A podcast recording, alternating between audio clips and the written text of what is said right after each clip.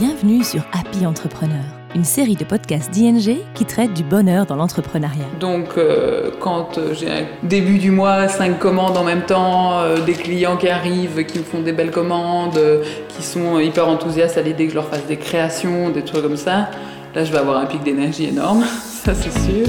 En effet, nous sommes convaincus qu'un entrepreneur heureux est un entrepreneur qui réussit. Être indépendant, c'est très dur, mais il y a cette satisfaction de voir grandir son propre projet et de travailler pour nous-mêmes. Oui, travailler dur rend les indépendants heureux, mais voir leurs proches se maintenir en forme et pratiquer des activités extérieures est tout aussi important. Ces facteurs influent autant sur notre bonheur professionnel que personnel. J'ai le sang qui bouillonne, quoi. J'ai besoin de bouger, j'ai besoin de challenge, j'ai besoin de, de défis, de relever des défis constamment. Et c'est, il n'y a que l'entrepreneuriat qui propose cette évolution, ce défi. Il n'y a pas possibilité de l'avoir différemment. Nous avons écouté les témoignages des fondateurs et fondatrices de trois entreprises belges. L'artisane bijoutière Lucie, propriétaire de la boutique Odette, Audrey et Miko, qui sont à la tête du snack japonais Reisu, et Manuel, spécialiste en domotique et climatisation. Grâce à leur expérience, nous expliquent comment démarrer au mieux un business, nous disent si l'entrepreneuriat est inné ou acquis, et nous partagent leurs astuces pour tenir le rythme. Dans le premier épisode, nos entrepreneurs nous ont parlé de l'idée à l'origine de leurs entreprises et si l'entrepreneuriat était quelque chose d'inné ou d'acquis. Pour cet épisode, nous allons voir comment ils ont fait pour démarrer leur business de la façon la plus efficace possible. Maintenant, on se connaît depuis vraiment très très longtemps, donc euh, on, se- s'est toujours dit les choses. Euh, donc ça se passe extrêmement bien, mais on savait très bien que ça allait bien se passer. Parce que c'est un petit peu un couple qui se crée, hein, c'est un mariage, hein, c'est un bébé qu'on a mis finalement au monde, ce projet, c'est un bébé qu'on a mis au monde toutes les deux. Le duo de restauratrices Audrey et Miko ont ouvert le restaurant japonais Reizu à Liège il y a environ un mois. Elles se connaissent depuis des années et ont commencé l'aventure en tant qu'amies. Moi, personnellement, je n'aurais pas pu créer ça avec quelqu'un d'autre qu'elle. Oui, c'est pareil. Euh, donc, euh, bah, je pense que c'est comme dans tous les couples, hein, on n'est pas toujours d'accord et il faut, faut prendre le temps de s'écouter et euh, c'est le plus important. Ben, après un moment de tension, j'aurais plus facile de me dire oh mais de toute façon je m'en fous. Pas, on se connaît pas, on n'a pas de lien. Mais là justement comme on a une amitié très forte à la base de ce projet, bah, c'est malgré tout en fait euh, pousser la communication jusqu'à euh, apaiser la tension, trouver des solutions et continuer à avancer ensemble.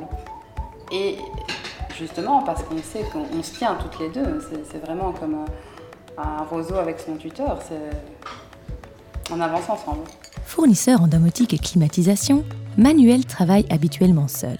Cependant, pour ouvrir le meilleur service à ses clients, il demande parfois de l'aide à d'autres artisans. Tout seul, c'est impossible de tout réaliser. Donc dès qu'il y a un chantier qui est un peu trop gros pour la structure de l'entreprise, même s'il y a les compétences techniques, même s'il y a le savoir-faire, euh, demain ne suffisent pas pour réaliser un projet à, bien, pour mener un projet à bien. Et euh, le gros avantage euh, que j'ai, c'est que je me suis entouré d'artisans comme moi qui sont compétents. Et l'union fait la force. Je parle d'association entre artisans et de pouvoir se donner un coup de main. Un gros chantier commence. La semaine prochaine, j'appelle deux artisans, trois artisans, j'appelle un plombier, j'appelle un électricien, j'appelle un peintre. Ils vont m'aider à réaliser le projet dans leur métier. Et au moins, mon client sera rassuré parce que tous les corps d'État seront réunis sur le chantier et ce seront que des professionnels. Notre dernière entrepreneuse est l'artisane bijoutière Lucie. Elle gère tout son magasin Odette toute seule. Elle a le sentiment qu'il y a de nombreux avantages à travailler seule. Je suis seule. C'est un mode de fonctionnement qui me convient en fait, pour l'instant, puisque j'arrive à tout faire euh, de façon technique. j'arrive à, avoir assez de temps pour tout faire pour le moment. Et je voulais démarrer seule pour faire tous les choix seule. La différence entre être employé et être euh, moi-même entrepreneur avec euh, atelier et comptoir à gérer, la grosse différence c'est que je peux pas rejeter la balle sur quelqu'un. Ça, c'est fini, c'est jamais la faute des autres. Ça, c'est foutu. C'est, juste moi. Donc, euh, ça me met une grosse pression et j'adore ça, euh, clairement. J'adore, j'adore euh, cette pression-là. Ça me, c'est pour ça que je, me lève le matin en fait. Lucie aime travailler seule, mais elle reçoit tout le soutien nécessaire de la part de ses proches. Ses anciens collègues ont joué un rôle important dans la création de son entreprise, et c'est le cas aujourd'hui encore. La coopération avec l'entreprise pour laquelle je travaillais, elle s'est très très bien passée, et elle se passe toujours très bien. Quand j'ai développé mon atelier, j'ai vendu mes bijoux chez eux. Ils ont été très bienveillants. En fait, à partir du moment où j'étais professionnelle, ils avaient confiance en moi complètement et donc ils savaient que j'allais vendre des choses de qualité chez eux. Ils m'ont soutenu, ils ont été très bienveillants à me donner des conseils. Euh, ils sont venus à mon inauguration. J'ai conscience que c'est très rare et que j'ai beaucoup de chance parce qu'ils sont, sont, vraiment euh, des personnes très bienveillantes. Et alors les amis, les amis, ça, ça a été euh, le gros moteur de de mon entreprise, de la création du projet, puisque euh, à partir du moment où j'ai commencé à dire autour de moi que j'allais euh, tout plaquer pour euh, faire mon propre, ma propre bijouterie, tout le monde a trouvé ça tellement évident et m'a tellement encouragée, au point même que deux d'entre eux m'ont fait des prêts coups de pouce. Donc en partie m'ont prêté de l'argent. Et d'autres même m'ont proposé de me prêter de l'argent alors que j'avais rien demandé. Donc ça m'a euh, évidemment donné énormément confiance euh, dans le projet.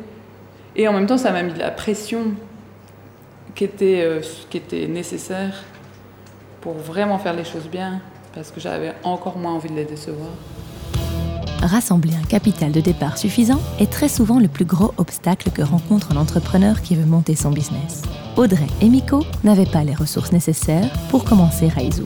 Heureusement, elles ont pu avoir le soutien de leurs amis et de leur famille. Tous les amis, euh, tous les amis autour de nous qui ont, contribué, c'est une force énorme. Ils ont contribué euh, moralement, ils nous ont soutenus, euh, contribué physiquement par, de petites choses et contribué financièrement aussi, car grâce à eux, on, on, a pu mettre au point un crowdfunding qui s'est très très bien déroulé. Et sans, sans ce réseau, je pense qu'on n'en serait pas où on en est pour le moment. Ça a été quand même une grande force pour nous, notre réseau d'amis, euh, qui a été présent à tout instant et qui continue à nous soutenir aussi depuis qu'on est ouvert. Je pense que sans notre réseau d'amis, ça nous aurait pris beaucoup plus de temps et d'énergie. Euh, et c'est vrai que c'est ce qui se retrouve dans le, dans le snack.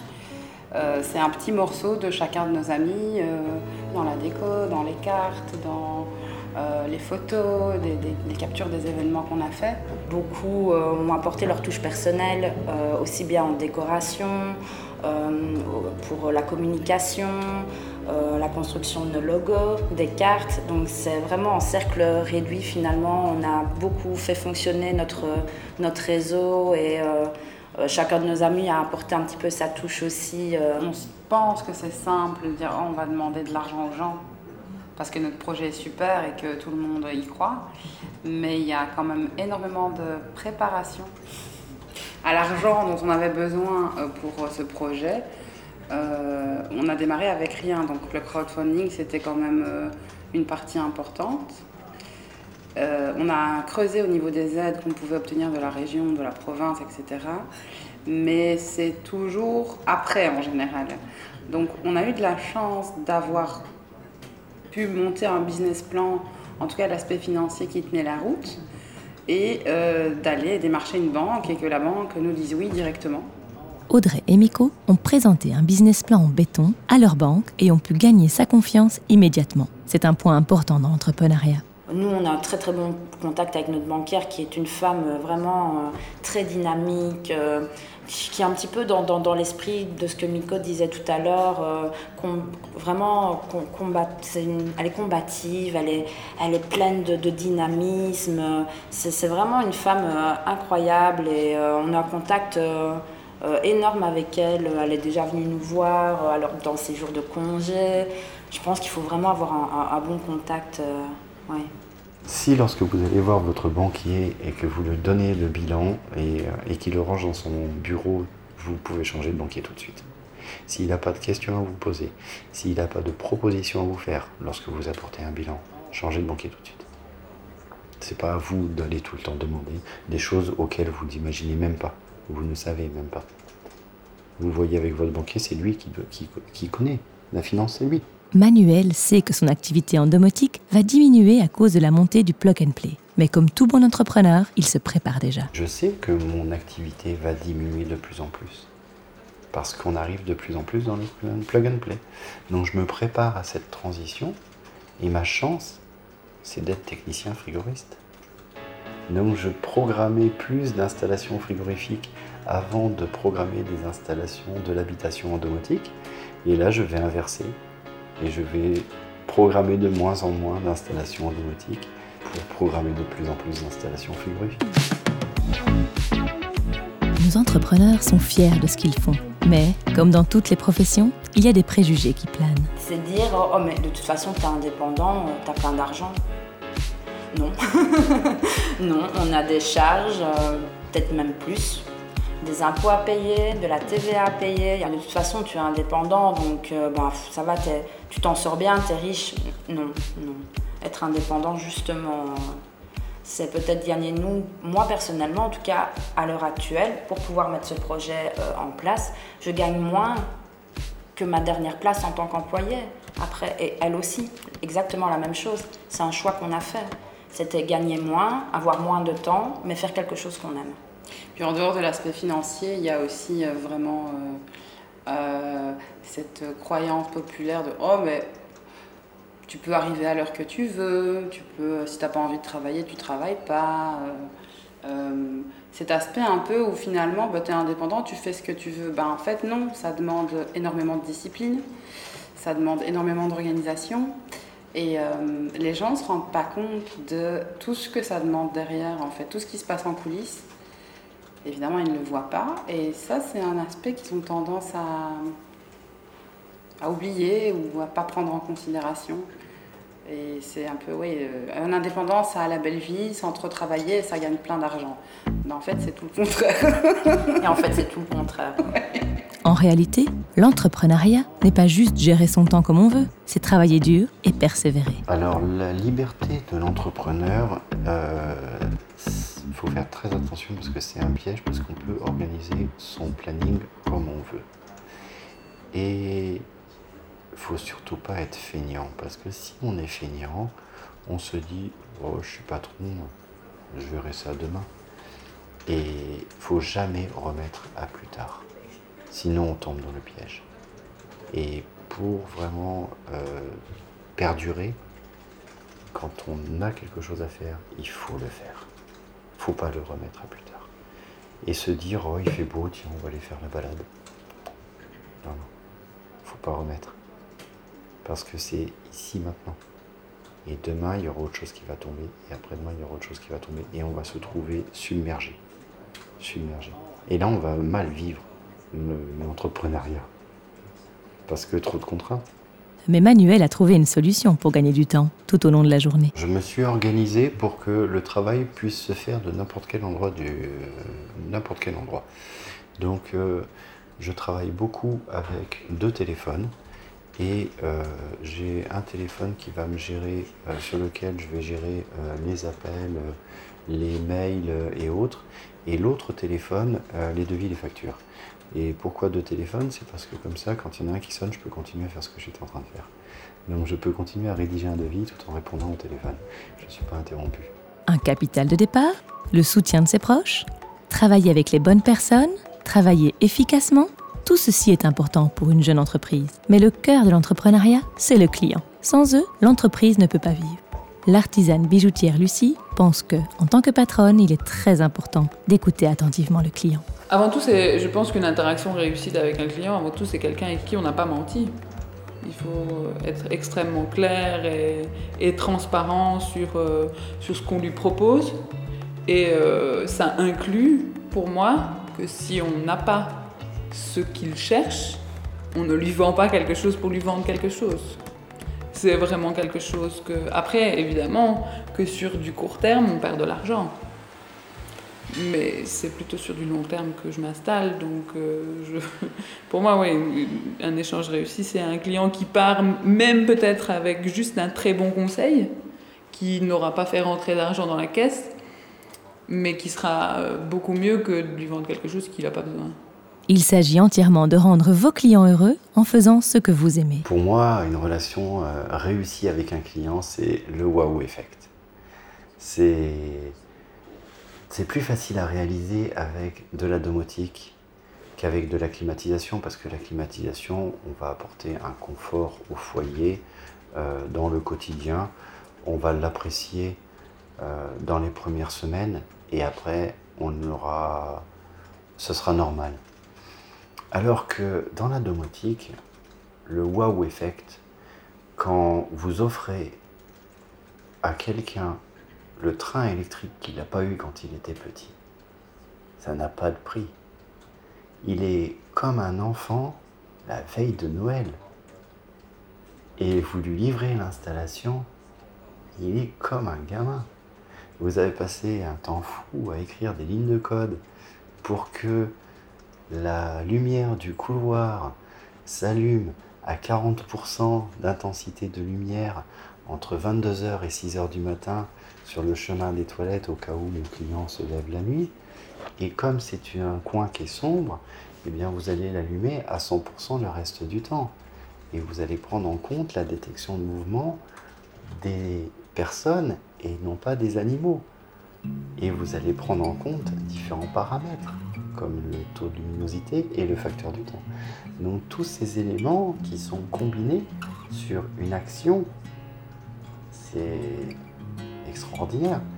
Quand j'ai un client, quand il arrivait à la maison, il appuyait sur le bip, le portail s'ouvrait, il y avait deux portes de garage, la sienne s'ouvrait, pas celle de son époux, et il rentrait directement avec juste single press.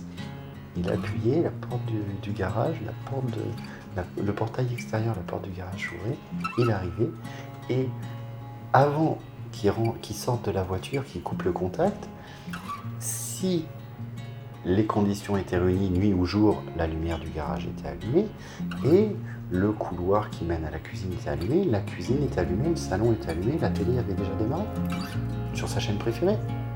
Ça, c'est du wow effect. Et ça, ils vont parler à tout le monde.